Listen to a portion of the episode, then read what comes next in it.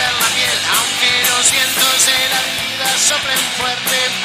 Soy como el junco que se dobla, pero siempre sigue en pie. Resistiré para seguir viviendo. Soportaré los golpes y jamás me rendiré, aunque los sueños se me rompan en pedazos. Resistiré, resistiré.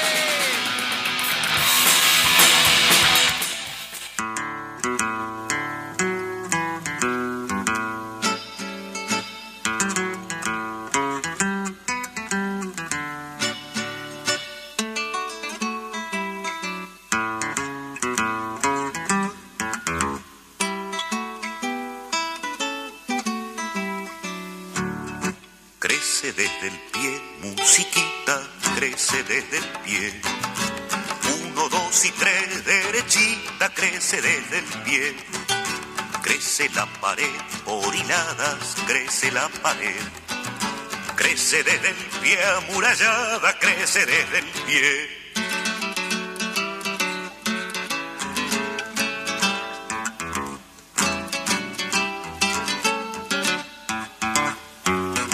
Crece desde el pie, musiquita, crece desde el pie. Uno, dos y tres, derechita, crece desde el pie. Crece la pared, por hilada, crece la pared. Crece desde el pie, amurallada, crece desde el pie. Dentro de su lata la mata, crece desde el pie. Crece desde el pie la fogata, crece desde el pie.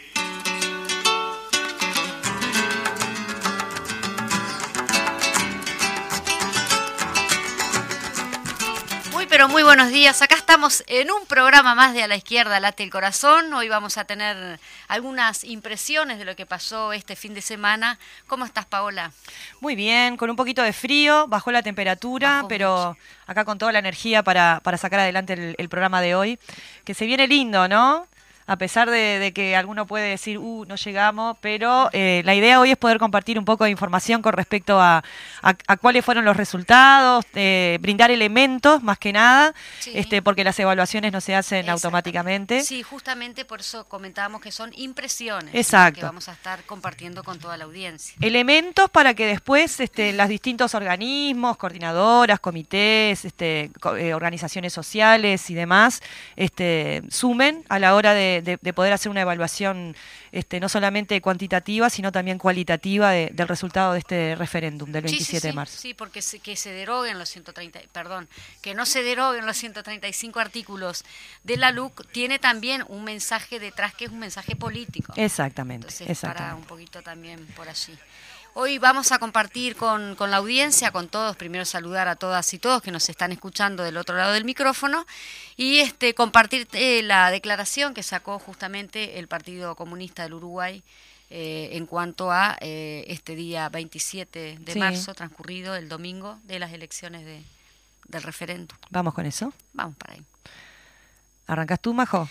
Bien, el Comité Ejecutivo del Partido Comunista del Uruguay, reunido a pocas horas de finalizar el referéndum, hace pública la siguiente declaración a cuenta de un balance más profundo que realizará nuestro Comité Central el próximo 2 de abril. Primero, el objetivo de las firmas y de la campaña por el sí era la anulación de los peores 135 artículos de la ley de urgente consideración y no se logró. Jun- Juntamente, eh, juntamente con esto hay eh, que valorar el resultado obtenido por el sí y felicitar al movimiento popular y a su militancia.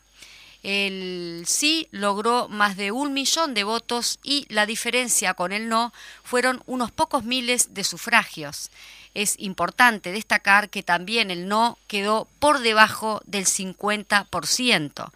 Por ello rechazamos las declaraciones del presidente Lacalle Pou luego de conocerse los resultados, ya que estos están lejos de ser un aval incondicional a su eh, ajuste neoliberal y menos a su persona. En segundo lugar, este resultado es especialmente relevante por las dificultades enormes que tuvo que vencer y por la desigualdad de medios que se evidenció en esta campaña. Las firmas se tuvieron que juntar en medio de la pandemia y de la crisis económica y social, mientras desde el gobierno negaban la cadena nacional, cerraban los espacios de los medios e incluso rechazaban una prórroga en el momento más duro de los contagios. Los recursos económicos con que contó el no fueron mucho mayores y además el gobierno utilizó todo el aparato del Estado a favor del no.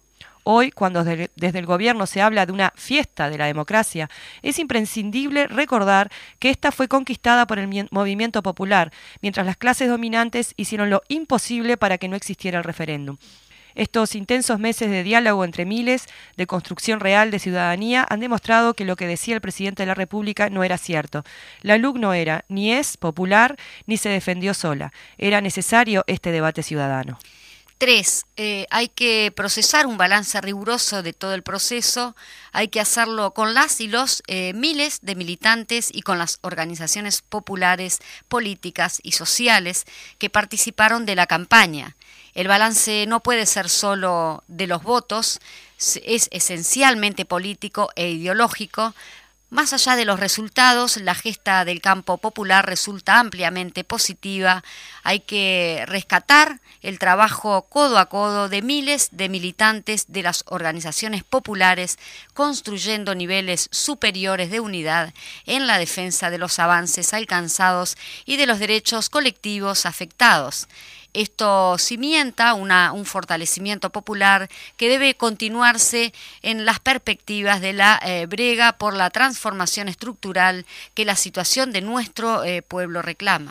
En cuarto lugar, seguiremos luchando contra las políticas antipopulares y el ajuste neoliberal que tanto afectan a las y los uruguayos, especialmente en lo referido a la salud, la enseñanza, la vivienda y una carestía cada vez más aguda, provocada por la combinación del aumento de precios y la caída de salarios y jubilaciones juntos con las ganancias extraordinarias del gran capital, los Maya Oro, a los que representa el gobierno de derecha. Cinco, queremos reiterar que la, la gran protagonista de este proceso hacia el referéndum fue la militancia popular. Por ello enviamos un apretado y emocionado abrazo a las y los miles de hombres y mujeres que construyeron la hazaña de las firmas y la lucha por el sí, que fortalecieron la democracia sin su esfuerzo, convicción y disposición de lucha, nada hubiera sido ni será posible. Un abrazo enorme a las y los que dieron todos, todo en cada rincón de nuestro país.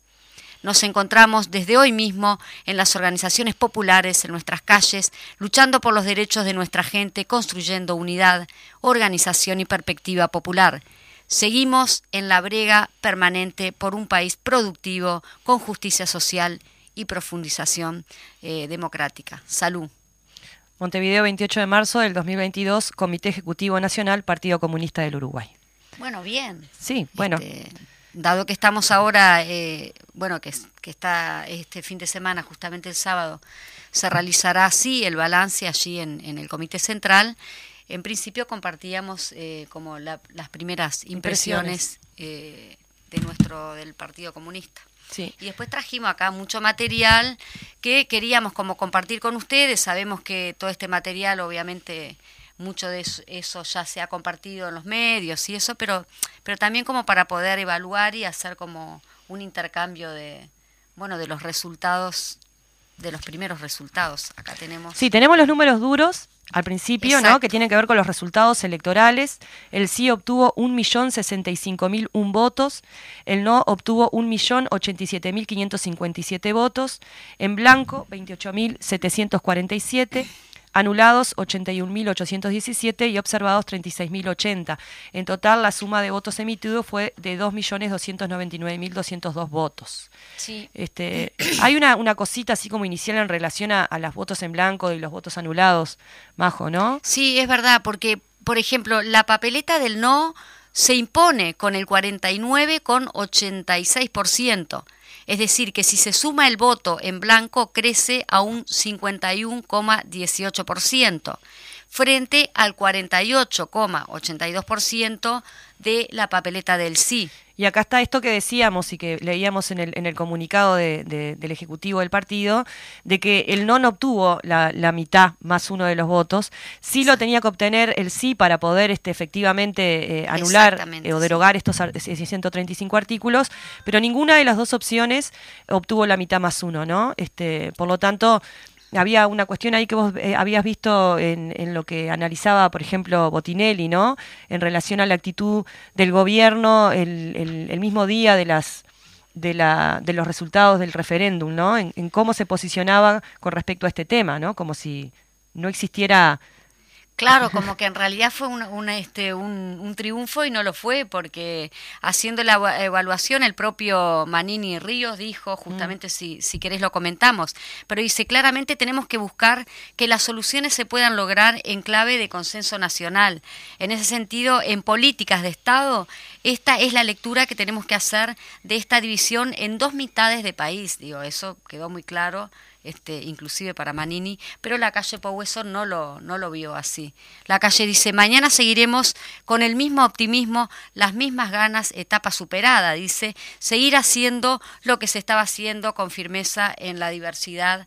Eh, dice, para el mundo, Uruguay va a las urnas, decide y sigue adelante como república en lo que tenemos que cuidar mucho y muy importante.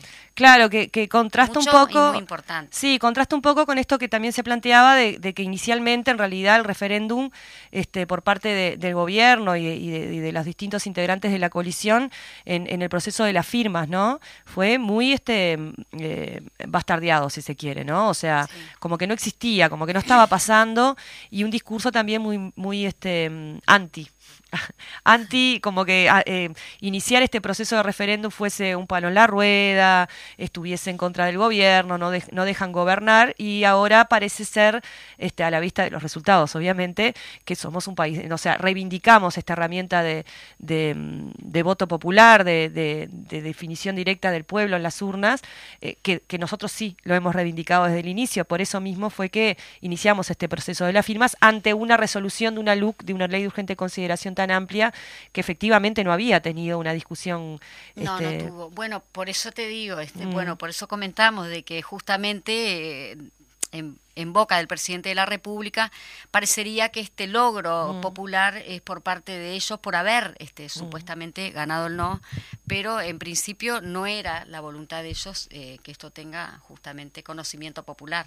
Sí, y también... Ni siquiera que se llevara, diga, digo, ni siquiera que vayamos a un referéndum. Sí, también en esto del, del, del, de lo que planteaba este Manini, ¿no? De, de las este, políticas de Estado, hay que ver también ahí, ¿no? Porque una cosa es que dentro de la coalición, que es, me parece que lo que incluso que también es algo que planteaba Botinelli, ¿no? En esto de eh, una ley de urgente consideración que se envía desde el Ejecutivo al Parlamento y las modificaciones que se hicieron tuvieron que ver más con un diálogo dentro de la coalición, pero no necesariamente está hablando, dudo mucho, me permito ponerlo en duda, de que haya un diálogo que no es un diálogo de te escucho y después sigo con lo mío, sino con sí. la oposición, en este caso con, con, con el Frente Amplio y, y, este, o sea, los que no integran la coalición de gobierno.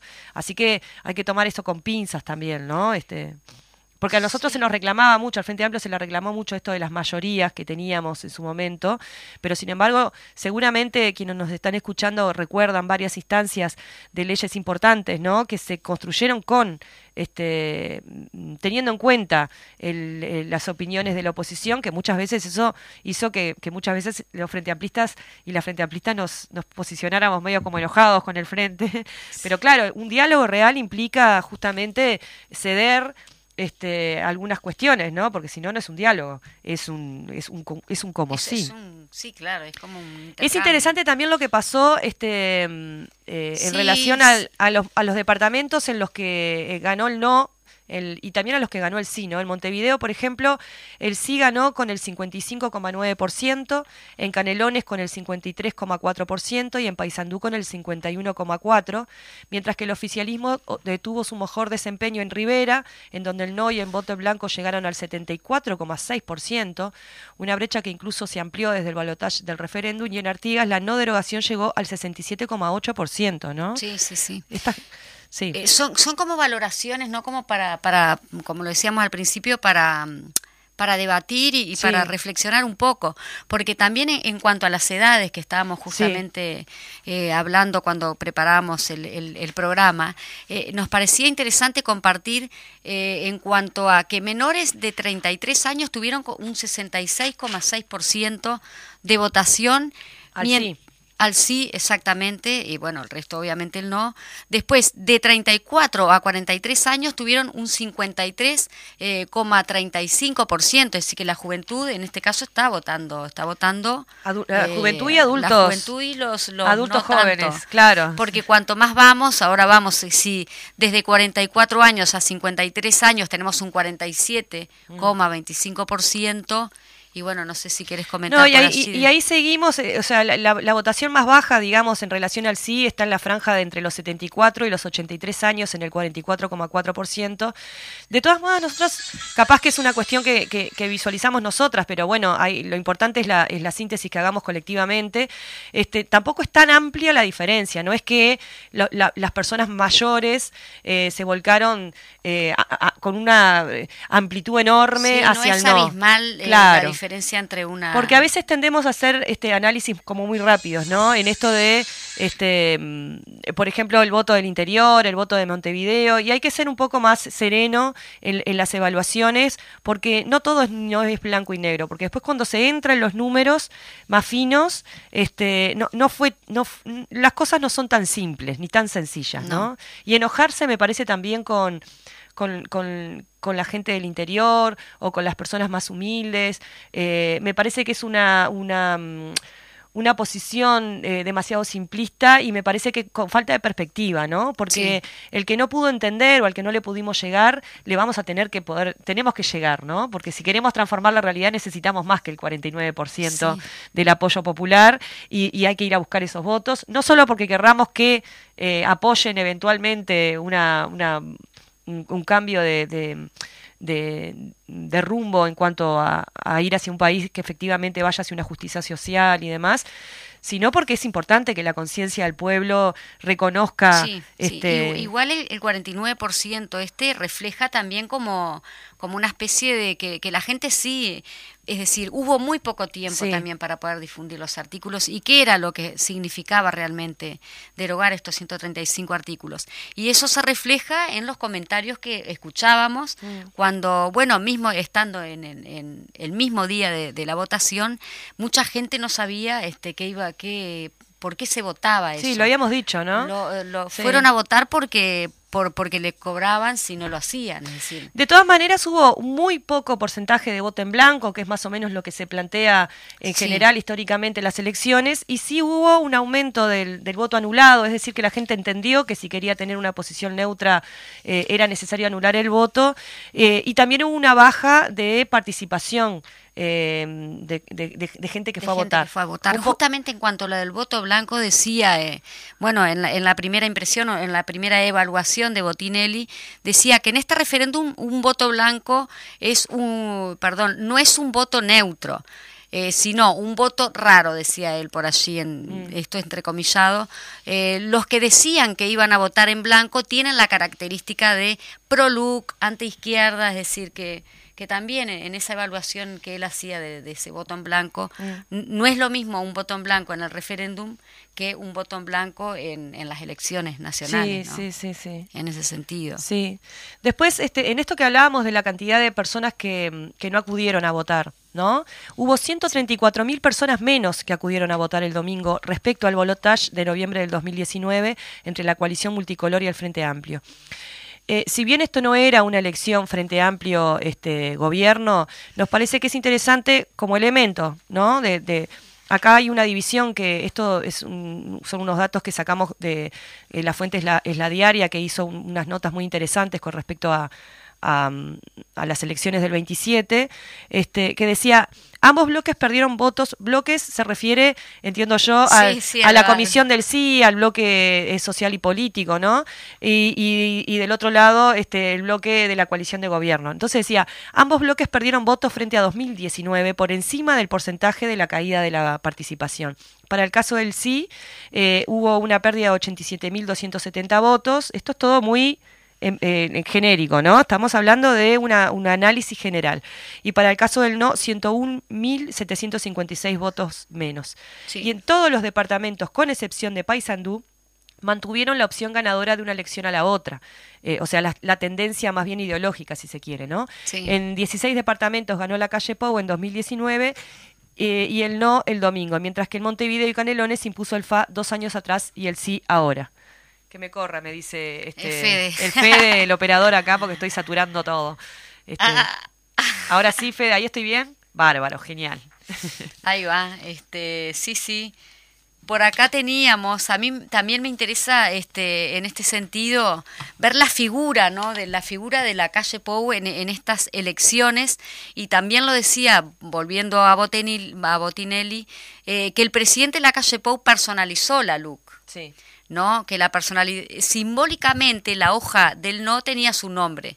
Pero el apoyo a la calle está por debajo de la mitad del país. La LUC, eh, perdón, la LUC como tal no tiene el apoyo de la mitad del país. Es decir, en este sentido, la lectura que, que Botinelli, justamente está haciendo acá es que eh, más allá de que la calle Pou personalizó la LUC, igual no tuvo mucho éxito en, en ese sentido. Sí, en, en el resumen político, En el resumen eh, político, claramente no. más allá de que sí se logró la, la no derogación, este, pero bueno, va- hay que ir viendo qué pasa, ¿no? Nos- eh, uno esperaría que, que en esto del festejo de la democracia que hace el presidente hubiese una, una actitud más humilde y de escucha, pero bueno, veremos cómo se da, ¿no? Vamos No, a compartir. Pero, pero de la misma forma ha sido todo, todo este su gobierno desde acá, no, no escuchar y bueno, hacer como un poco Sí, sí. omiso a, Bueno, a ciertas cosas que, el pueblo pide, ¿no? El, el mismo Botinelli decía en otra entrevista en Desayunos Informales, estamos re Botinelli nosotras, ¿no? Porque nos pareció muy interesante. A mí También me pareció muy interesante. También estuve escuchando a Catano, hu- hubo varios este, Sí, esto análisis de Botinelli, que, que está bueno resaltarlo, se dio justamente en el programa La Letra Chica, este, inmediatamente después de los resultados de las elecciones. Eh, No, decía esto de, de- de las- que tiene como muy estructurado el presidente esta lógica presidencialista, ¿no? Este, que es Sí, ideológico. Todo, todo se resuelve eh, en la torre ejecutiva y no en el Parlamento, que es donde Sí. se tienen que discutir las políticas. Pero ¿no? bueno, tendrán que ver cómo resuelven sus, sus cuestiones internas el oficialismo. Esperemos que, que los demás partidos que integran la coalición puedan hacer ahí un- un- una diferencia y que haya un diálogo. eh, También es importante que haya un diálogo con la oposición, pero también a la interna de la coalición, este, para que la cosa sea más participativa y menos presidencialista. Siempre es mejor colectivo que de a uno, ¿no? Exactamente. Y en ese sentido queremos compartir, Paola, si te parece, Sí. vamos a compartir un audio este eh, que, le, que, digamos de una ni bien salió de las elecciones de votar eh, Oscar Andrade, el senador Oscar Andrade, lo queríamos compartir con ustedes y vamos al audio entonces.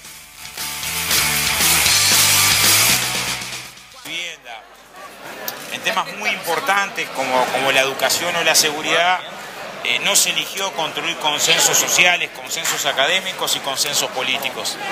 Entonces, cuando se rompen los consensos sociales, los consensos académicos y los consensos políticos, lejos de construir lo que muchas veces reclama el debate político, que es políticas de Estado de largo plazo, que trasciendan la posibilidad de una mayoría circunstancial, lo que se hace es profundizar una división. Me parece que el resultado de hoy lo genera porque a pesar de que es notorio que la campaña del sí contó con mucho menos recursos, que otra campaña utilizó de manera abierta la institucionalidad de Estado, tanto es así que vimos propaganda a favor de una de las opciones en páginas institucionales, lo que no, no registraba antecedentes, como no registraba antecedentes la presencia del presidente de la República abiertamente en una campaña de referéndum.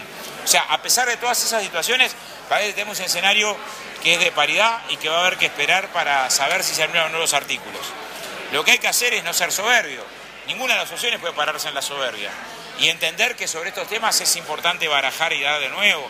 Y el barajar y dar de nuevo no puede ser de un 51 contra un 49. Tiene que ser un esfuerzo por construir acuerdos en temas que son estructurales. Y los acuerdos implica respetar los tiempos de los acuerdos, no, legislar de atropellada. Lo segundo, no legislar desconociendo la opinión de los especialistas en cada área, es un profundo error esto. Lo tercero, tomar, tiempo para encontrar los puntos de contacto. Y lo cuarto, es difícil encontrar acuerdos si nos acorralamos mucho en una estructura jurídica que termina consolidando privilegios y no generando componentes de mayor justicia social. Yo que hay algunas claves sobre las cuales pensar este, esto hacia adelante. Pero hoy es un día para agradecer a las compañeras y los compañeros que seis, seis y media de la mañana estaban armando los gaseos, que sacaron plata de su bolsillo, muchas veces menguado, para poder eh, eh, resolver la alimentación de los delegados, pagar la nasta o que pusieron sus vehículos a disposición para que muchos uruguayos y uruguayas pudieran votar. Y, capaz que hubo en todas las opciones esta, pero yo sé que sí eh, fundamentalmente se apoyó el compromiso militante de los que hasta ahora, hasta ahora hoy están todavía contando votos, restándole horas a, la familia o al descanso para hacer posible eh, el ejercicio de la democracia. Y bueno, eh, hoy, creo que es un día para, para reconocer ese esfuerzo que estuvo desde fines de diciembre del 2020 cuando empezaron a juntar las primeras firmas.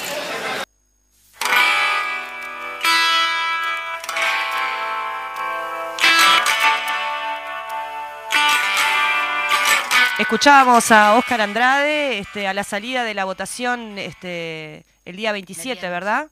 Este, y ahí decía algo que también resaltaba Fernando Pereira en sus declaraciones. Sí, justamente que justamente Fernando Pereira en ese sentido decía que el gobierno tiene claras señales, eh, perdón, claras señas de eh, que de largo no se puede seguir, decía por allí, tiene que dialogar de una manera u otra. Lo que hizo el pueblo uruguayo con sus militantes, eh, golpear puerta a puerta, a mi modo de ver, decía por allí Fernando Pereira, fue heroico. Y es así, hay que saludar la militancia en ese sentido.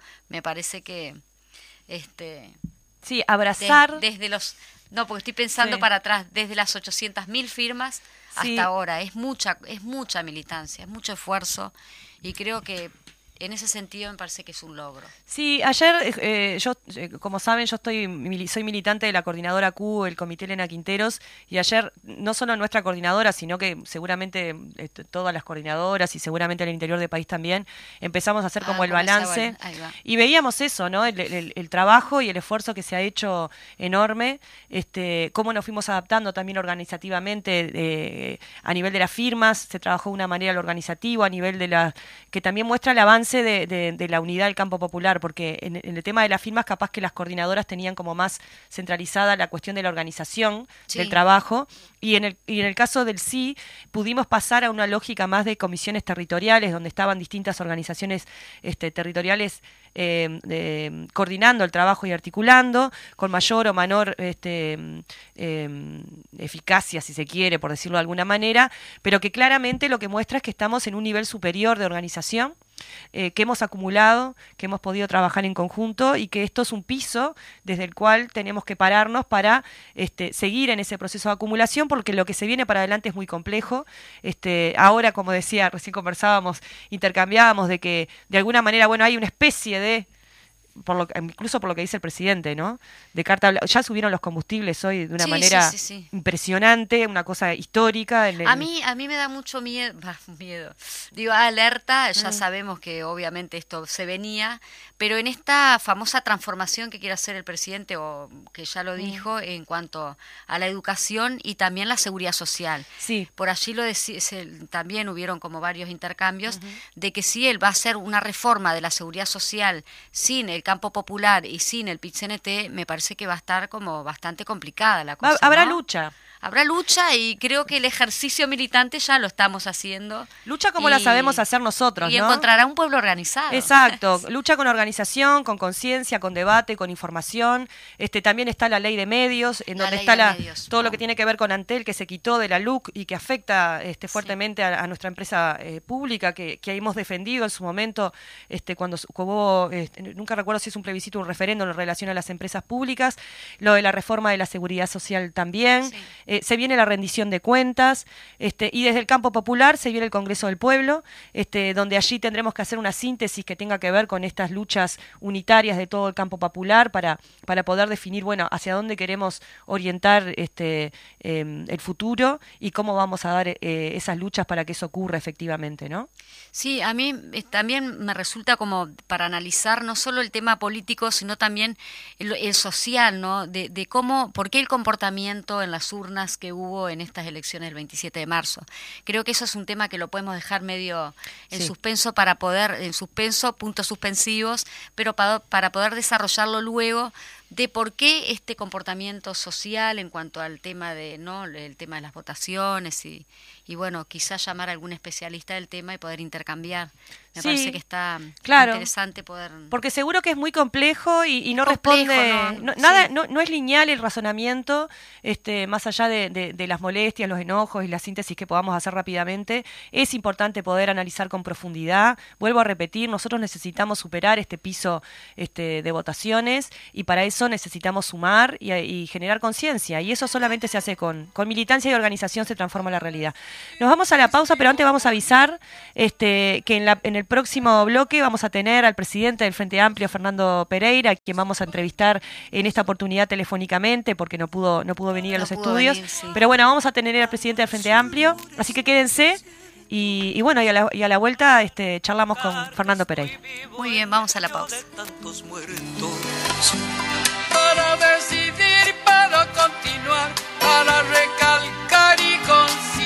Solo me hace falta que estés aquí con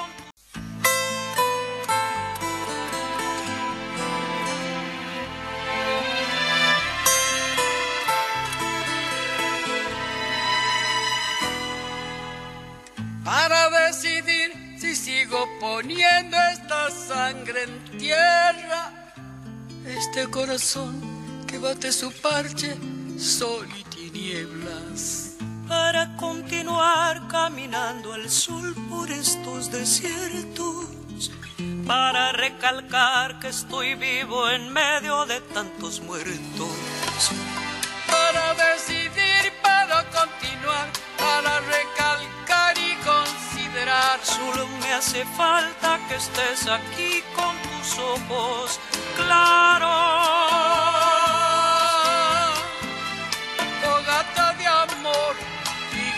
Guía. Razón de vivir mi vida.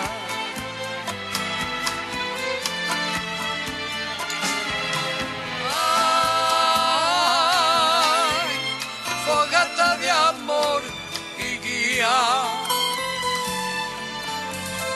Razón de vivir mi vida.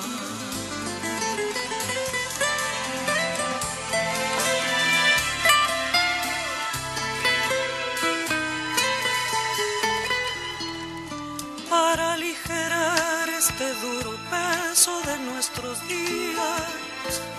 esta soledad que llevamos todos, islas perdidas. para descartar esta sensación de perderlo todo, para analizar por dónde seguir y elegir el modo. Para aligerar, para descartar, para analizar y considerar. Solo me hace falta que estés aquí con tus ojos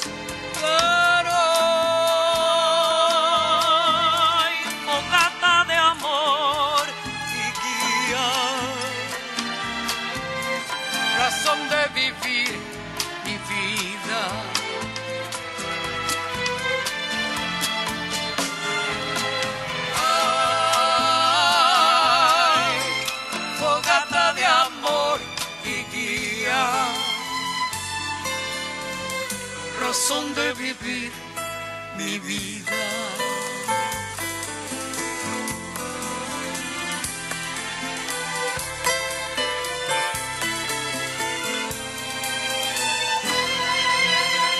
para combinar lo bello y la luz sin perder distancia.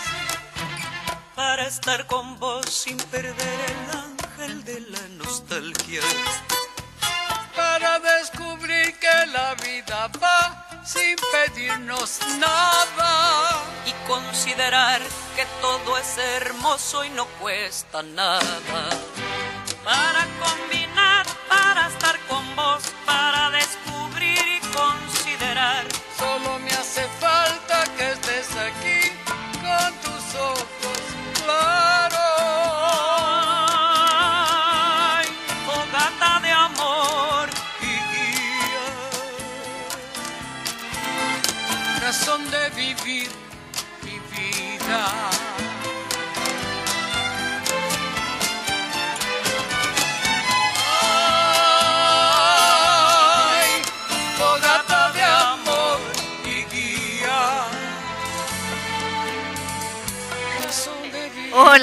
Bueno, acá estamos, acá estamos intentando este, comunicarnos con Fernando Pereira. Suponemos que, bueno, estará ocupado. Estará ocupado, no podrá hablar. Ahí estamos, seguimos insistiendo, pero mientras seguimos insistiendo, agradecemos la, los saludos que nos están enviando. Sí. ¿Quién, nos está saludando, Majo? Vamos. Bueno, nos está saludando Artín del taller de propaganda. Vamos arriba al taller de propaganda que siempre están ahí firmes. Y Juan Landaco nos pone muy bueno el programa. Felicitaciones. Ay, nos ponemos así como todas contentas. Y claro, porque el jefe nos está felicitando. El jefe felicita. Eh, y, nada, seguir comentando entonces, porque justamente decíamos qué cortito se hace el tiempo cuando estamos intercambiando de estas cosas interesantes como que como son los primeros los primeros este, resultados, es decir, los primeros resultados no eh, las primeras impresiones que nos produce los resultados del 27 de marzo. De allí analizar un poquito, estábamos eh, previo a la, a la pausa de los comentarios de Botinelli, allí el análisis primario que hace el, politólogo Botinelli. Y vos también creo que tenías eh, algún comentario, ¿no?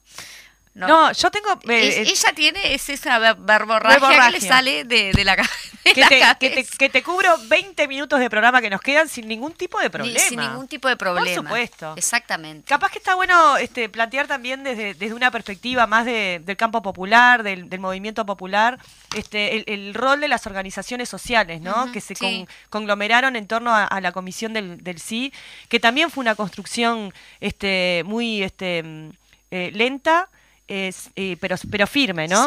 Desde aquel inicio en donde se discutía en la intersocial en relación a si íbamos por toda la LUC o por parte de la LUC, que finalmente no tuvo una resolución, ¿no? La resolución fue la no resolución.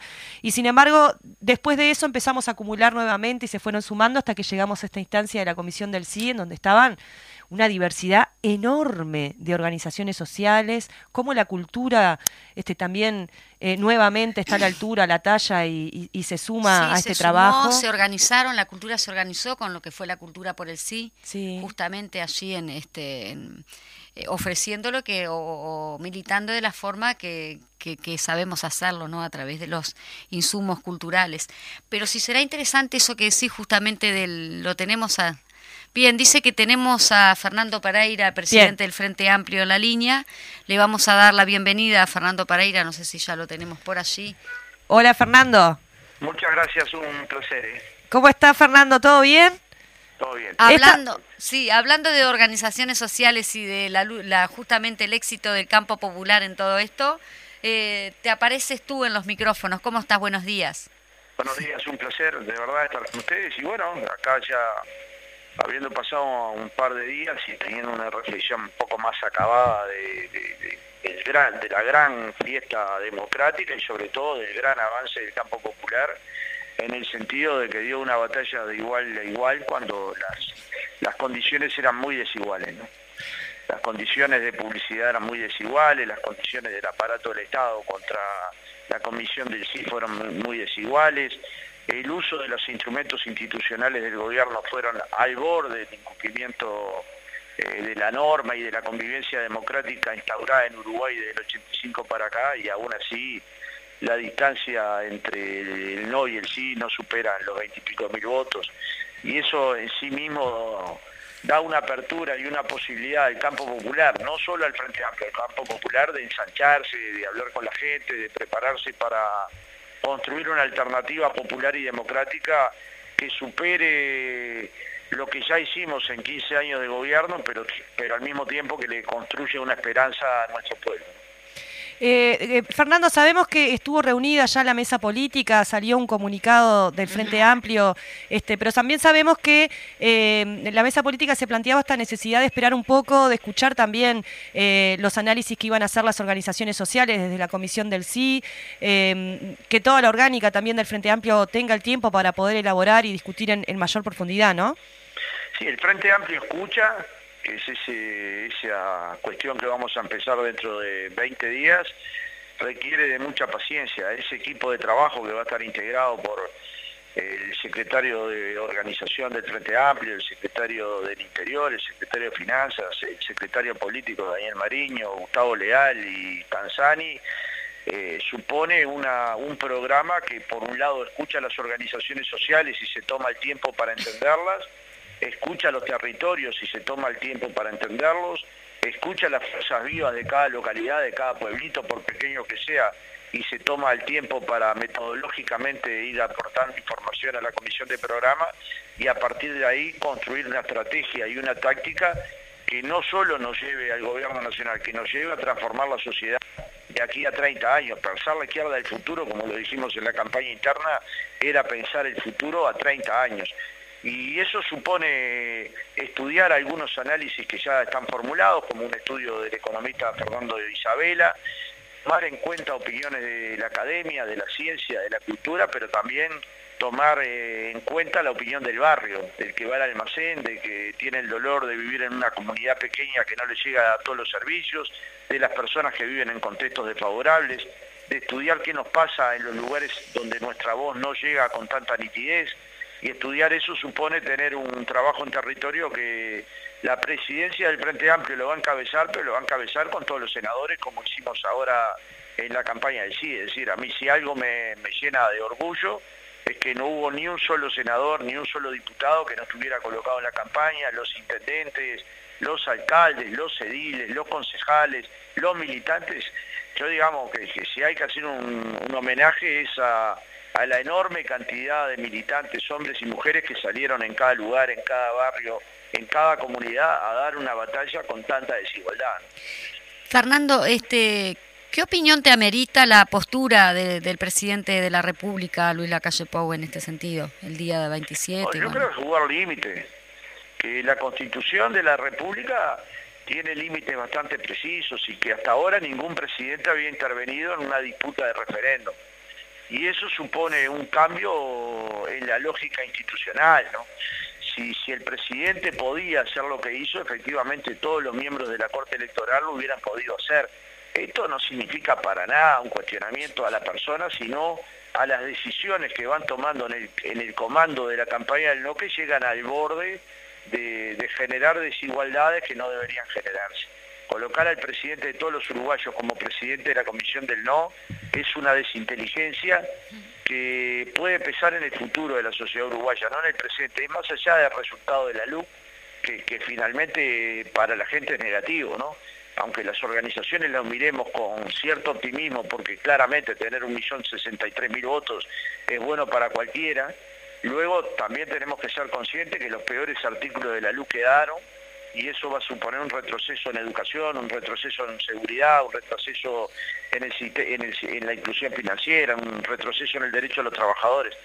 Pero haber utilizado instrumentos que están al borde de la legitimidad institucional no me parece buena cosa, como tampoco instalar que las, que las conferencias de prensa se transformen en especie de cadena de radio y televisión de 30 minutos con el presidente dando su opinión, o claramente algunas actitudes que fueron pasadas de tono, no del presidente, sino de otros actores del gobierno que, no ayudan al clima de convivencia. Pero hay que respetar que es el presidente de todos los uruguayos, pero eso no implica no explicitar nuestras diferencias con altura, ni dejarnos colocar en un lugar que no debemos estar, porque no hubo en nuestra campaña ninguna radicalización como se quiere hacer ver o como algunos medios quieren hacer ver. Eh, Fernando, este, comentábamos al, al, inicio del programa, ¿no? Que hay como una eh, análisis muy rápido que hacen muchos compañeros, compañeras, vecinos y vecinas, ¿no? En esto de enojarse con el interior, enojarse con, ¿no? Y que en realidad eh, eh, parecería en principio que, que, no, que eso nos suma, porque en todo caso nosotros tenemos un piso y para transformar la realidad necesitamos mucho más apoyo popular, más allá de, que fue muy importante esta votación del sí, ¿no? ¿Qué, le podemos decir a, a, estos compañeros, compañeras, vecinos y vecinas que por ahí su primera reacción es de enojo en el análisis? ¿No? de, de, cuáles son estos resultados. Bueno, que el esfuerzo que han hecho nuestros compañeros del interior es descomunal, descomunal. Digamos, nosotros, eh, el Frente Amplio y muchas organizaciones sociales del Uruguay, nacimos en el centralismo montevideano, en el, área metropolitana, y nos fuimos expandiendo al interior con enormes dificultades de aquel Frente Amplio que cuando llegaba a una ciudad, el general Sereni le tiraban piedras al ómnibus, a este Frente Amplio que está instalado en todo el país con legitimidad, con sede propia, con institucionalidad, pasaron 50 años y eso suma fortalezas. Nosotros tenemos la necesidad de entender los cambios culturales y entender cada territorio. Y si no lo entendemos, no puede ser culpa del que vive en el territorio, tiene que ser culpa de todo el Frente Amplio. Y asumir esa responsabilidad supone cambiar nuestras conductas, cambiar nuestro posicionamiento y cambiar nuestra estrategia de trabajo. Nosotros nos puede venir la tentación de decir, bueno, vamos 100 militantes y desembarcamos en tal departamento a ver si cambiamos la realidad. Y la realidad la van a cambiar los compañeros que hoy viven en el departamento y que militan en las fuerzas populares, en las fuerzas sociales o en el Frente Amplio. Y cambiar supone apoyar. Apoyar supone admitir el enorme esfuerzo y sacrificio que hicieron. Si nosotros llegamos a este resultado es porque nuestros compañeros del interior hicieron un esfuerzo multidimensional, dedicaron todos los fines de semana de su vida. Entonces, digamos, culpabilizar a un sector de la sociedad que todavía no nos entendió es no entender que la política la transforma las acciones de las personas. Y las acciones de las personas se planifican. Y el tiempo que me dio entre la lesión perdida por el Frente Amplio de hoy es apenas dos años. En general en el mundo, los partidos a dos años de perder la elección, en la que tuvo muchos años, están derruidos. Y el Frente Amplio, como todos vemos, está parado sobre sus propios pies, ha hecho un congreso interno de crítica y de perspectiva, ha hecho una elección interna que mejoró en 40% su participación anterior, ha hecho una contribución en la recolección de firmas de 400.000 firmas y ha aportado a esta campaña para derogar los peores 135 artículos de la LUC todo lo que tenía. Y eso nos permite mirarnos a la cara y, sentirnos orgullosos de nuestros militantes del interior. Creo que no se puede actuar con bronca cuando hay un resultado apenas adverso. Hay que actuar con la alegría de saber que representamos a una parte muy importante de la sociedad y que tiene enormes posibilidades de ampliarse en la medida que abra la cabeza. Pero nunca se va a ampliar si uno descalifica al que, con el que tiene que ampliar, ¿no? Exacto, si uno lo trata de lo trata de mala manera o le adjudica una derrota que finalmente siempre es colectiva. Los triunfos y las derrotas siempre son colectivas. No se pueden asumir como el problema de una sola persona, sino como el problema de una organización que fue capaz de leer la realidad o no.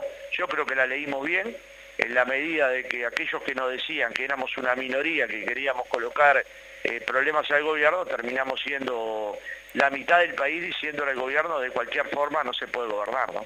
Y de hecho los principales analistas es lo que le están indicando al gobierno. Usted debería dialogar con el Frente Amplio porque el Frente Amplio y las organizaciones sociales han, han sido capaces de juntar prácticamente la mitad de los electores de la sociedad uruguaya. Sí, igual los cambios son culturales y por eso son difíciles. Por allí veníamos mencionando alguno de los, bueno, de la participación justamente en la letra chica de Botinelli y él decía que si la lectura es que el presidente salió fortalecido, ¿qué pasará cuando vengan realmente los problemas serios? En eso obviamente es el, aumento de los combustibles, de los alimentos. Y en ese sentido también este, Luis Lacayo Pou decía de que eh, ahora ya va a empezar con, con el tema de la reforma eh, de la seguridad social. ¿Cómo ves vos esto del tema de la reforma de la seguridad social, obviamente omitiendo al campo popular, que es lo que parecería que va a pasar, ¿no? Bueno, lo primero yo creo que claramente lo que dice Botinelli, que el presidente no salió fortalecido, es que no salió fortalecido. Imaginemos que esta ley obtuvo en el Parlamento prácticamente el 60% de los votos parlamentarios y en la elección no llegó al 50%. Y estos son dos años y con todos los analistas opinando que la pandemia le dio una cobertura y una popularidad al presidente que que tal vez no lo hubiera obtenido de otra manera, de forma tal que es un golpe al presidente y a los partidos que integran la coalición. Y pienso yo que en la interna, en el fuero íntimo, esto lo estarán analizando. Luego, sobre la transformación de la seguridad social, parto de la base de que debería eh, el gobierno tomar nota de que un diálogo social en esta materia implica llamar a los decisores de los trabajadores, de los empresarios, de los jubilados y también los partidos políticos para pensar la seguridad social a 30, 40 años, que creer que una norma de este tipo la puede imponer el Parlamento con una simple mayoría es volver a cometer un error que acaban de cometer con la luz. Pero bueno, aparte de la base de que esto también lo están analizando el gobierno y que tiene herramientas para convocar un amplio diálogo. Bien, e, e, eso vendría a ser este lo, que se viene para adelante, ¿no? La perspectiva, porque no solamente es la reforma social, también está la rendición de cuentas, la, ley de medios que incluye ahí unas cuestiones que tienen que ver con Antel que se sacaron de la LUC, pero que también son muy regresivas para la empresa pública, ¿no?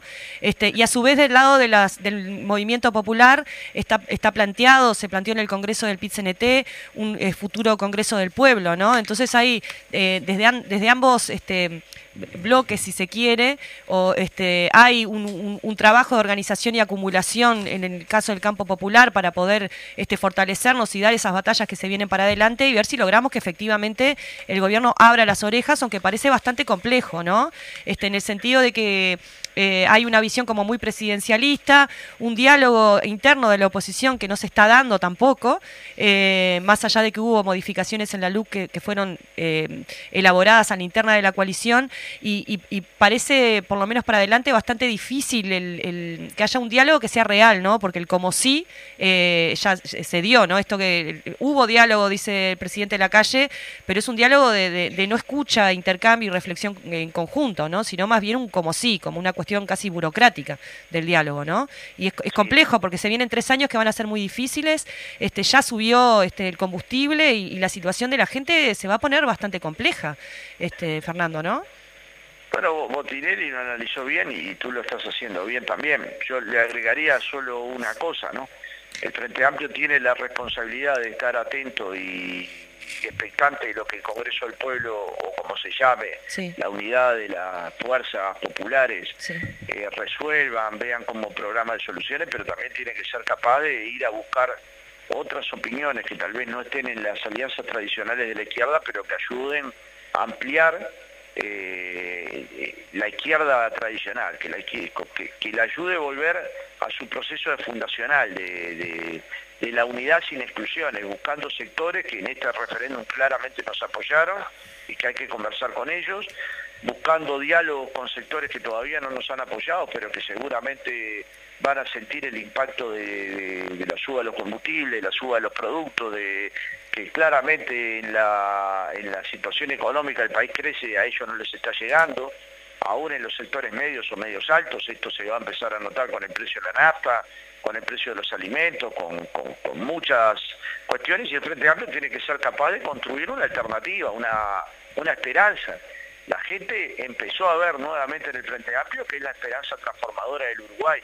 Eso nosotros lo tenemos que ratificar en la práctica política nuestra, que tiene que ser amplia, que tiene que ser modesta, que tiene que ser con el oído abierto y sobre todo que le tiene que dar propuestas a la sociedad que las puedan analizar y entender y apoyar un proyecto de país que claramente se contrapone al modelo neoliberal que es concentrador y excluyente de una parte de la sociedad uruguaya. Sí, ayer hablábamos en, mi coordinadora, pero seguramente en muchas coordinadoras y en el interior del, país también, de la importancia de, no dejar que se, desarmen ¿no? o cuidar mucho estas comisiones territoriales que pueden ser este, en un futuro intersociales territoriales.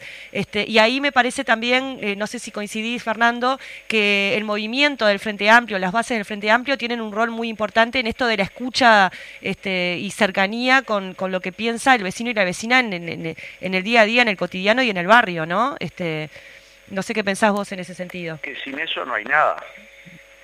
Ayer vino un compañero de Unidos Podemos a conversar conmigo acá a la sede del Frente Amplio. Y está, más allá de la cercanía del resultado que a él mismo le había impactado, porque claramente es muy impactante perder por un punto, lo que nos decía que él en ninguna parte del mundo había visto un nivel de movilización tan grande, tan mm. amplio, tan abarcativo y tan voluntario como el que había visto del Frente Amplio, del PCNT, de la, de la Feminismo, de la FEU, de FUBAN, que nunca había visto una cosa tan importante en términos de militancia territorial. Y ese papel que la militancia territorial juega en una elección lo tiene que jugar entre elección y elección para palpar la situación de los vecinos, para entender cuáles son las cosas que están esperando del Frente Amplio, para poder eso que llegue a la dirección, a la mesa política, pero también que llegue a quienes hacen política en territorio. Lo que demostró este referéndum que la política cambia las fotos más regresivas. Si uno piensa en las encuestas de hace un par de meses, que nos daban 10 o 12 puntos abajo, y cuando se abre el adelanto de escrutinio, da empate técnico y ese empate técnico se consolida al final de la elección, es decir, a un punto de, de ventaja, quiere decir que, que nuestra gente logró cambiar la foto y que la política efectivamente puede cambiar la realidad. Si esa política puede cambiar la realidad, entonces que esas bases queden fortalecidas, que esas bases se multipliquen, que se abren nuevos comités, que, que esa discusión política llegue con contenido y que el Frente Amplio sea capaz de entregar materiales suficientes a las bases para que puedan trabajar en territorio hablando con la gente con el resto de las organizaciones sociales, eso es fundamental. El Frente Amplio nació del pueblo, nació de las organizaciones populares, es hija del Congreso del Pueblo, es hijo del Congreso Sí. del Pueblo. Entonces, eso no puede olvidarse, no, no puede ser solo parte de una historia, tiene que ser parte de una acción política y de un pensamiento político que nos lleve a mirar el futuro con optimismo. Yo, a mí de verdad, eh, todavía estoy conmovido por lo que he visto en, este, en estos años y medio de lo que han hecho nuestros militantes, ¿no? De sacrificar la mayoría de sus fines de semana, de descansar pocos días, de estar muertos y salir a, a- la cancha. Tal vez eh, la dirección ahora tenga que asumir con mucho rigor qué cosas tiene que transformar, porque ahora sí viene el proceso de transformación del Frente Amplio para dejarlo en condiciones de ser una alternativa creíble, razonable y esperanzadora. Sí, Y ese es el trabajo que nos espera de acá a los próximos meses. Ahora tomaremos algunos días de, de- de descanso, pero luego de ese descanso claramente tiene que venir un par de años de trabajo continuados que, que implique las transformaciones del Frente Amplio para poder transformar la sociedad, para poder escuchar mejor a las fuerzas vivas y a las fuerzas sociales y sobre todo para fortalecer nuestra militancia territorial, que es la clave de la existencia, de la permanencia y del futuro del Frente Amplio.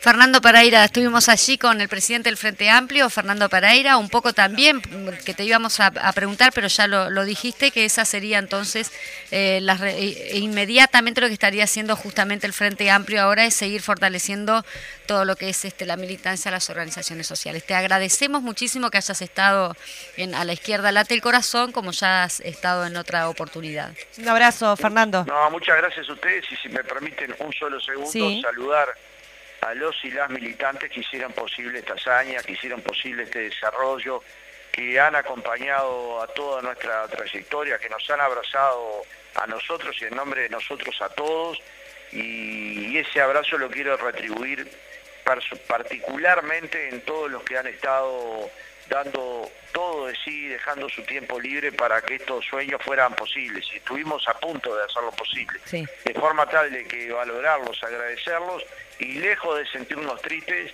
decir que hoy nos podemos mirarle a la cara y sentir que dimos todo por nuestro pueblo. Claro que sí. Muchísimas gracias. Entonces estamos despidiéndonos ya porque estamos a punto de llegar a la, a la hora este, de programa.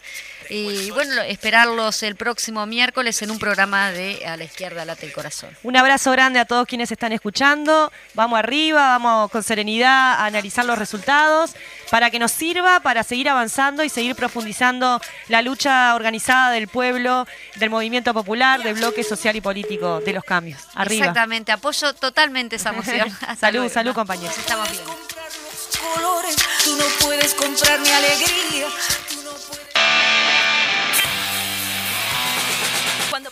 Que ibas a tener un día de miércoles, nunca imaginaste que te íbamos a estar acompañando en A la izquierda late el corazón. Temática parlamentaria e invitados e invitadas de lujo. Todos los miércoles al mediodía, sintonizanos por las X40 1330 AM. Resistiré. CX40, Radio Fénix, 1330 AM, Montevideo, Uruguay.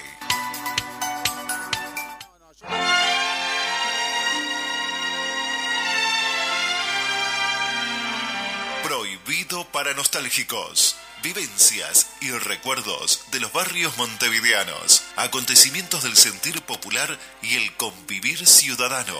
Domingos, 22 horas. Conduce Ángel Luis Grene.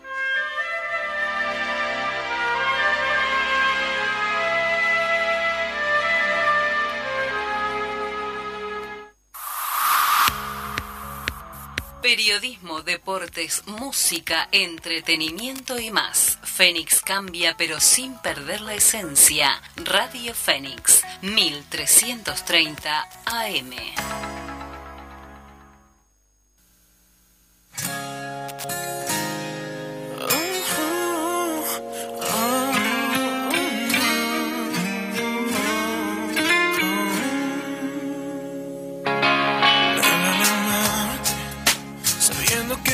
Perdí, solo quedará la lluvia mojando mi llanto y me hablará de ti. Lleva la mano, los sueños que eran para ti se pierden con cada palabra, con cada momento que esperé vivir. Me duele más imaginar que tú te vas y dejarás de ti tu ausencia en mis brazos. Me duele tanto sospechar